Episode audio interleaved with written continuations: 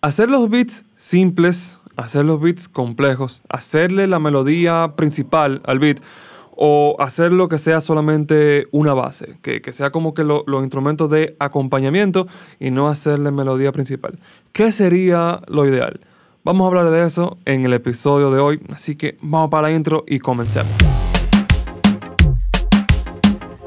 Hola mi gente, escriba a este lado y bienvenido a este episodio número 20 de Detrás del Productor, donde tú aprenderás todo lo necesario para ayudarte a ti a convertirte en el mejor productor posible desde tu estudio casero. Tenemos un tiempo que no hacíamos un episodio. En verdad, yo no puedo prometerle que voy a volver al mismo ritmo de antes, pero lo que sí puedo prometerle es que voy a hacer lo posible. Vamos a ponernos para esto. Vamos, ya tengo un par de ideas de episodios que tengo en mente, así que vamos allá, vamos allá. Y el episodio de hoy realmente es algo súper interesante que nació en, una conversación que tuve con Horacio, uno de una de las personas que está dentro de la mentoría Pro, en Sonido Pro. Y él hablaba que él tiene como un pasado, tiene un background, que él, viene del jazz y viene también de la improvisación, donde son, dice él, donde somos fabricantes de melodías y ahora en reggaetón me llama la atención esto. Y él se refiere a que en el reggaetón, cuando la gente publica los beats en internet, no suele ponerle la melodía principal. Él decía, ¿sabes? Se, armó una conversación sobre eso, como, que él decía que, sí, que hay que ponerle melodía principal, y hablaba de que él tiene algunos amigos, eh, productores, de, que tienen gran renombre, de hecho, trabajando con, con artistas famosos, que sí hacen melodías principales, y por qué la gente que publica los beats en internet no hace melodía principal algunas veces, que por qué eh, se debería ponerle melodía principal, que por qué no se debería ponerle melodía principal. Y yo a eso quise sumarle lo de que, ¿cómo hay que hacer los beats? Si hay que hacerlos simples o hay que hacerlos complejos. Antes de entrar a la conversación que tuvimos y a la, y como a la conclusión que pudimos llegar en esa conversación dentro de la mentoría, yo quiero hablar sobre esto primero, que es la parte que yo agregué, sobre los bits simples o los bits complejos. Y muchas veces los bits simples y complejos es una decisión como que queremos tomar desde el punto de vista del ego del productor. Y si tomamos esa decisión desde el punto de vista del ego del productor, o sea, yo como productor quiero sentirme bien, quiero sentirme como que yo estoy haciendo un trabajo súper duro de productor, yo quiero sé, que me digan que yo soy el mejor productor, tendemos a inclinarnos a la complejidad. Queremos hacer que tenga mucho sonido o que la producción sea muy elaborada o lo que sea. Pero si tú te pones a ver la tendencia de la, de la música urbana, realmente, bueno, de la música urbana no, yo creo que de todos los géneros, la tendencia siempre es a las cosas simples, las cosas con menos sonido, las cosas que distraen menos y en el reggaetón específicamente, que es lo que yo trabajo, que es lo que probablemente trabaja tú si me estás viendo a mí, hay una tendencia muy, muy marcada a no llenar los instrumentales. De hecho, hay canciones súper famosas, súper reconocidas, que solamente son kick, snare, bajo y un piano. Y bueno, y la, y la, voz. Yo estoy hablando solamente desde el punto de vista de, del productor. Entonces, cuando queremos hacer estos beats complejos, una composición súper elaborada, súper cosa, es para, como, como para llenar nuestro propio ego de, de productor. Y eso hace que al final del día los beats no lo elijan los cantantes. Porque si tú haces un beat demasiado complejo, tú no estás dejando el espacio a la voz. Entonces el cantante, aunque le encante el beat, aunque quiera comprarlo porque le gustó mucho, está como que, mm, ¿cómo yo le entro a este beat? Porque tiene demasiadas cosas pasando, entonces no sé, no sé qué, qué hacer. Entonces termina no comprándolo. Entonces, tú, por llenar tu juego de productor, entonces al final los beats están hechos para que los productores te digan, wow, qué heavy, qué suena, suena, suena muy bien. Pero la finalidad de un productor que quiere vivir de la música es que los cantantes les compren los beats. Si tú lo haces simplemente porque tú quieres expresar tu arte, que eso es algo completamente diferente, no está mal, está muy bien, pues perfecto. Pero si tú lo que quieres es vender los beats, entonces tú deberías inclinarte un poquito más por los beats simples, porque ahí tú le estás dejando espacio al cantante para que el cantante brille, para que el cantante demuestre lo que él quiere demostrar con el beat que te está comprando. Y ahora hablando de, de venta de bits, si, bueno, aquí ya estamos partiendo desde el punto de vista que tú estás vendiendo bits o que tú por lo menos sabes cómo venderlo. Si tú no has vendido ningún bit todavía y tú quieres saber cómo hacerlo, de hecho yo tengo una guía completamente gratis, sonidopro.com barra primera venta. Ahí tú vas a tener una guía PDF que te la puedes descargar con unos pasos súper sencillos que si tú los sigues, tú puedes completar tu primera venta en los primeros 30 días. Así que te recomiendo muchísimo, sonidopro.com barra primera venta y ahí tú puedes, como su nombre lo dice, tener tu primera venta y ya si tú puedes entonces comenzar a dedicarte a pensar, ok, ¿cómo tengo que seguir los beats para vender más, para que los cantantes lo elijan más? Y yo creo que eso no hay que hablarlo mucho realmente, que cuando estamos hablando de los beats simples o los beats complejos, la tendencia es súper clara y tú te puedes poner a escuchar todas las canciones. Tú te puedes poner uh, a escuchar las canciones que están pegadas, los beats de hecho de otros productores que están subiéndolos para, para la, la, venta y eso. Y la tendencia es la misma. Estamos apuntando a la simpleza. Y es muy probable que esos beats que tú escuches súper elaborados, súper complejos, no sean los beats que están vendiendo, que simplemente, y de hecho tú puedes leer los comentarios, y son comentarios de productores que están diciéndole, wow, qué duro el beat. Y si tú quieres tener un negocio de la producción musical, entonces lo que tienen que decir que dura el beat tienen que ser los cantantes, no los productores. Entonces, haz los beats que vayan enfocados para, para los cantantes. Entonces, ahora, ahora partimos por otro punto que viene como que por la misma línea de, de los beats complejos o sencillos, y es que si a los beats hay que ponerle esa melodía principal. Y como, como te decía, Horacio, dentro de la, de la mentoría, él dice, claro, o sea, él viene desde el punto de vista del jazz. En el jazz, tú tienes un solista que va, generalmente una guitarra o un piano, que va haciendo esa melodía principal. Y es cierto que los beats de reggaetón, muchas veces yo mismo no recomiendo ponerle melodía principal.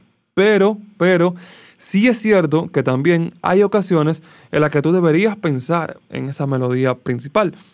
Entonces, ¿cuándo hacerlo con melodía? Y cuándo hacerlo sin melodía va a depender de la finalidad que tú le tienes a ese beat. O de cómo tú estás haciendo el negocio o de cómo tú quieres proyectar ese beat. Porque, de hecho, la, la cosa que él comentó, la situación que él comentó es que él conoce productores que trabajan con, con artistas, no recuerdo cuáles fueron, sí, él, por ejemplo, él conoce los productores de Felices los Cuatro, de algunos temas de Nacho, de, de Nicky Jam, o sea que son artistas eh, bien grandes. Y esos productores sí hacen el, el instrumental, con, con, melodía principal. De hecho, hay muchas veces que los productores que trabajan ya con artistas grandes no solamente hacen la melodía principal, sino que también hacen hasta la composición de, de, las voces y le entregan que los artistas a veces hacen casi que un cover de, lo que, de la canción que le entregan, porque le entregan el beat completo con, con la letra, con la melodía y todo. Entonces, ¿Por qué yo recomiendo que no le pongan melodía principal? Y de nuevo, vamos a ir a la finalidad. ¿Qué es lo que tú quieres hacer con ese beat? Si tú estás trabajando directamente con el artista, ya sea que el artista está aquí a tu lado o que tú se lo vas a presentar directamente a un artista, mira, esto es lo que tengo para ti. En ese caso sí es buena idea tú trabajar teniendo una melodía principal, presentarle ya algo finalizado. Quizás tú te juntas con un compositor y pueden hacer una melodía que sea súper pegajosa, que sea como que, coño, están haciendo un palo si tú vas a trabajar directamente con el artista. Pero el problema es que si tu modelo de negocio es vender beats por internet, que es lo que hacen la mayoría de, de, productores, por lo menos con lo que yo tengo contacto, la mayoría de seguidores que yo tengo, lo que quiere es vender beats por internet. Claro, quiere trabajar con artistas famosos porque eso es como que un sueño que tienen los, los productores y que quieren hacerlo siempre. Sí, está bien si esa es tu finalidad, pero el beat que tú estás haciendo, ¿Tú se lo vas a presentar ya a un artista directamente o es para subirlo a las plataformas digitales y venderlos por internet?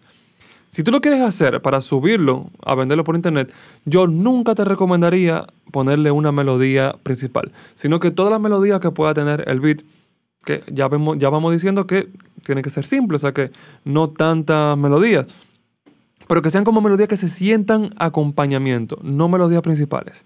¿Y por qué? Mira, si tú vas a hablar directamente con el artista para darle el beat, ya tú tienes una comunicación directa. Ya la canción que se va a hacer, tú vas a tener contacto con, con, el compositor o tú vas a tener por lo menos participación en esa composición que se va a hacer. Por lo tanto, tú puedes proponer, mira, esta es la melodía principal que yo, que, que yo propongo, valga la redundancia, vamos a trabajar sobre esa melodía.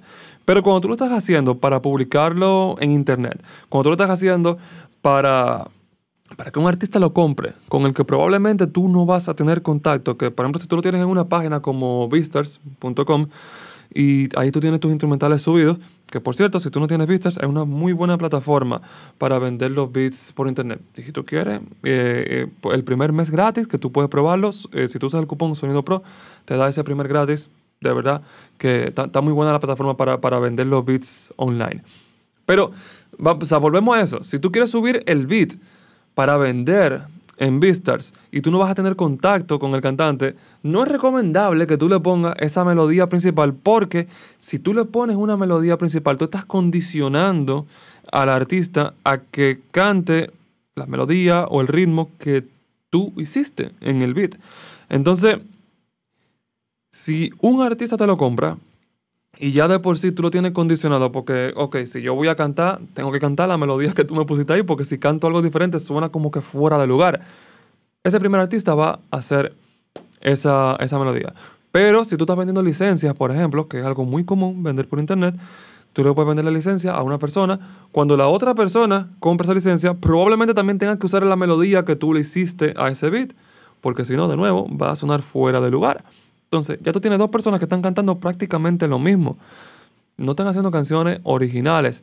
Y otra situación también que se te va a dar es que si tú le pusiste esa melodía principal, puede ser que a un artista le guste el instrumental que tú, que tú hiciste, pero como tiene una melodía principal y esa no es la melodía que él siente que debería cantarse en ese beat, entonces quizá no lo compre, quizá no lo use. Entonces ahí ya tú aparte de que a una parte de los artistas que, que sí van a, tener tu instrumental, tú lo estás condicionando a que cante lo que tú consideras que debería cantar, tú tienes otra parte también de artistas que simplemente no van a elegir tu beat, porque ya tú eh, le condicionaste a una, a una, melodía y esa persona quizá no quiere esa, esa melodía, quiere hacer otra, pero no puede porque ya tú le tienes una melodía ahí a menos que esa persona vaya a comprar una licencia, qué sé yo, como la de, la de los stems, que sí le permite eh, modificar el bit.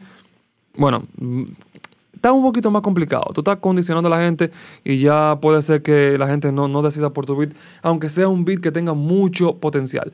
Entonces, hay algo que pasa también. Y es que, por ejemplo, si tú escuchas una canción y tú le, yo te digo, pon atención a la voz principal. Ok, tú le pones atención a la voz principal.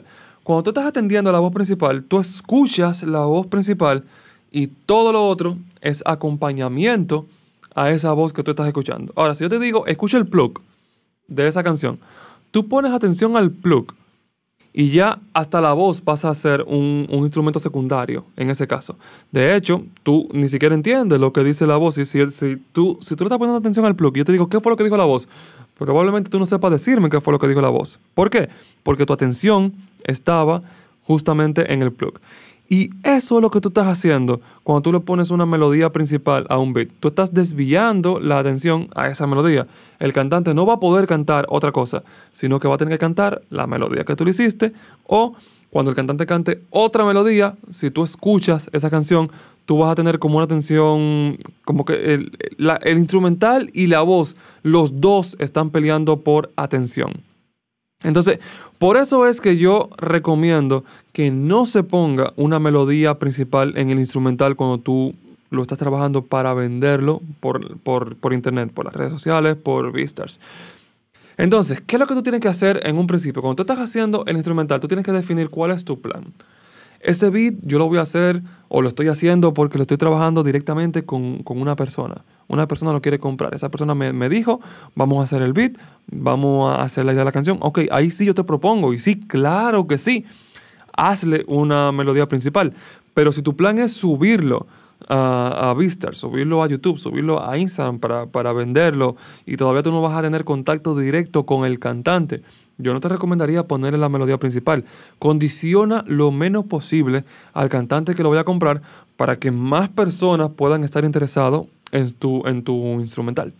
Esa sería mi recomendación. Y de hecho, ese fue el debate que armamos eh, aquí en, en la mentoría de Sonido Pro que si tú estás interesado, esta mentoría es una membresía que tenemos en Sonido Pro, donde todos los meses reciben una masterclass, que yo les grabo una masterclass para que puedan aprender un tema específico que lo puede ayudar a convertirse en un productor pro. También tenemos una llamada mensual por Zoom, donde nos, nos comunicamos, me hacen la pregunta y yo directamente respondo la pregunta. Y tenemos, claro, esta comunidad privada, donde hay veces que se arman de, debates súper interesantes como este, que por eso quise compartirlo con ustedes ahora. Eh, le voy a dejar el link aquí en la, en la, descripción si lo estás viendo en YouTube. Y bueno, yo creo que también sí, en, en las aplicaciones de podcast, tú en la descripción del, del video, bueno, del episodio, tú vas a tener también los links que tú puedes entrar para que puedas ver lo de la mentoría. Y recuerda que si tú todavía no has vendido tu primer bit, tú puedes entrar a sonidopro.com barra primera venta y ahí tú vas a tener una guía completamente gratis con los pasos a seguir. Son pasos súper sencillos para que en menos de 30 días tú puedas vender tu primer bit.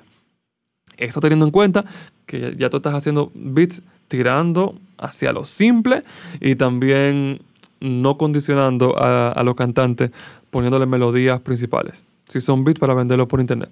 Yo espero que te haya gustado este episodio. Si tú estás viéndolo en YouTube, déjame saber aquí debajo en los comentarios qué otras cosas te gustaría que yo hable en este episodio. Si te gustó, déjale un like. Si tú estás viendo en una de las plataformas de podcast, déjame un like, eso me ayudaría muchísimo a que este podcast llegue a más personas. Si llega a más personas, yo hago más episodios. Así que nos ayudamos mutuamente. Y bueno, nos estaremos viendo para la próxima. Chao.